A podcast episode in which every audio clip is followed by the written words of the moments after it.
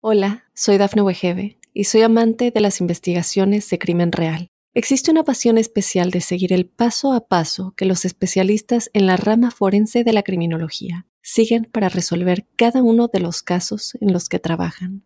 Si tú, como yo, eres una de las personas que encuentran fascinante escuchar este tipo de investigaciones, te invito a escuchar el podcast Trazos Criminales con la experta en perfilación criminal, Laura Quiñones Orquiza en tu plataforma de audio favorita. Mundo Now, noticias en 5 minutos. Inmigración, dinero, política, entretenimiento y todo lo que necesitas para amanecer bien informado. Comenzamos. Hola, hola amigos, bienvenidos a este nuevo episodio de Mundo Now con Camila Daza, Daniela Tejeda y Elidip Callazo. Es momento de escuchar las noticias más importantes del día. Estados Unidos pone fin a la guerra de Afganistán con la retirada de sus últimos soldados después de 20 años desde que desplegaron por primera vez tropas en el país centroasiático. El general Kenneth Mackenzie, jefe del Comando Central de Estados Unidos, informó que la que ha sido la guerra más larga en la que haya participado el país había acabado, luego de que sus últimos soldados abandonaran territorio afgano. En una conferencia de prensa en el Pentágono, el general Mackenzie dijo, estoy aquí para anunciar la culminación de nuestra retirada de Afganistán y el fin de la misión para evacuar a ciudadanos estadounidenses, nacionales de terceros países y afganos vulnerables. Una niñera que tenía una guardería no autorizada por el gobierno de Brasil podría enfrentar graves consecuencias después de que un niño de dos años a su cuidado falleciera encerrado en su auto. El pequeño que cuidaba fue olvidado en la parte trasera del auto y estuvo un buen tiempo dentro del vehículo sin obtener ayuda. En uno de los videos que se reveló de la tragedia, se observa cómo el menor de edad golpea el vidrio de la ventanilla intentando llamar la atención para obtener ayuda. La niñera actualmente está en proceso y se espera que en los próximos días se celebre el juicio en su contra, donde se le imputan varios cargos, entre ellos el de homicidio le darían 128 años de cárcel a un hombre que dirigía cadenas de restaurantes de comida mexicana en Estados Unidos. El hombre contrataba indocumentados para que trabajaran en su restaurante y aseguraba que arreglaría los papeles de los sujetos que estarían trabajando en sus negocios. José Luis Bravo enfrenta una acusación por los delitos de crimen organizado debido a que traficaba con indocumentados desde el año 2003 hasta el 2021, año en que ocurrió su detención.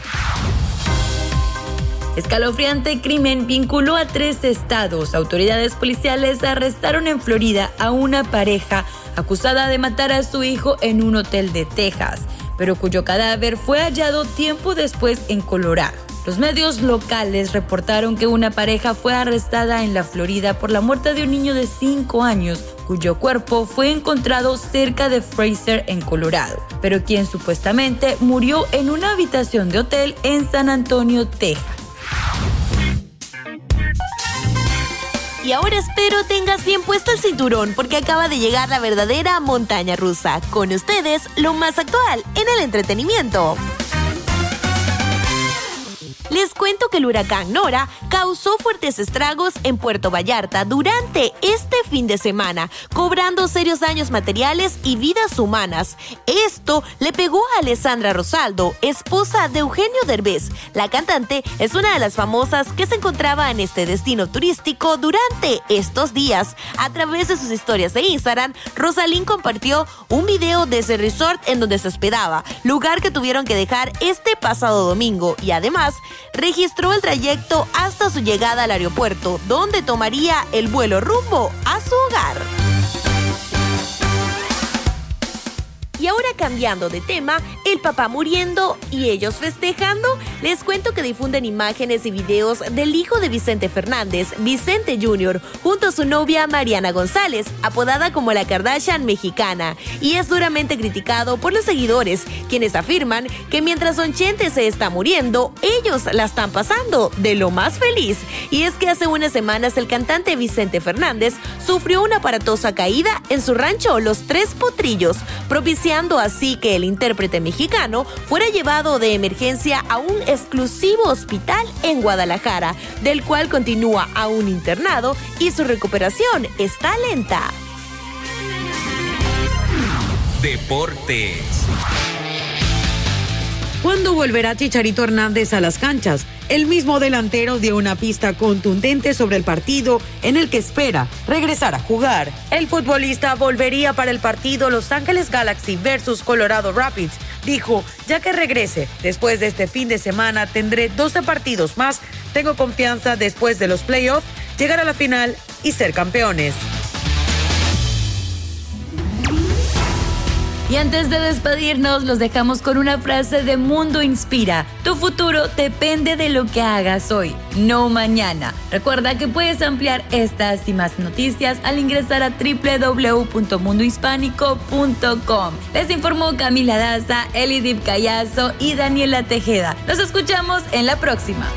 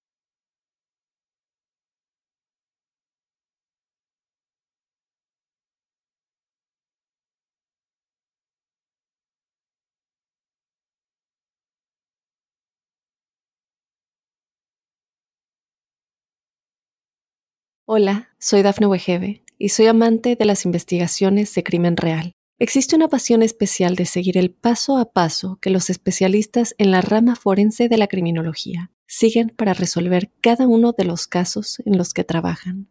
Si tú, como yo, eres una de las personas que encuentran fascinante escuchar este tipo de investigaciones, te invito a escuchar el podcast Trazos Criminales con la experta en perfilación criminal, Laura Quiñones Orquiza en tu plataforma de audio favorita.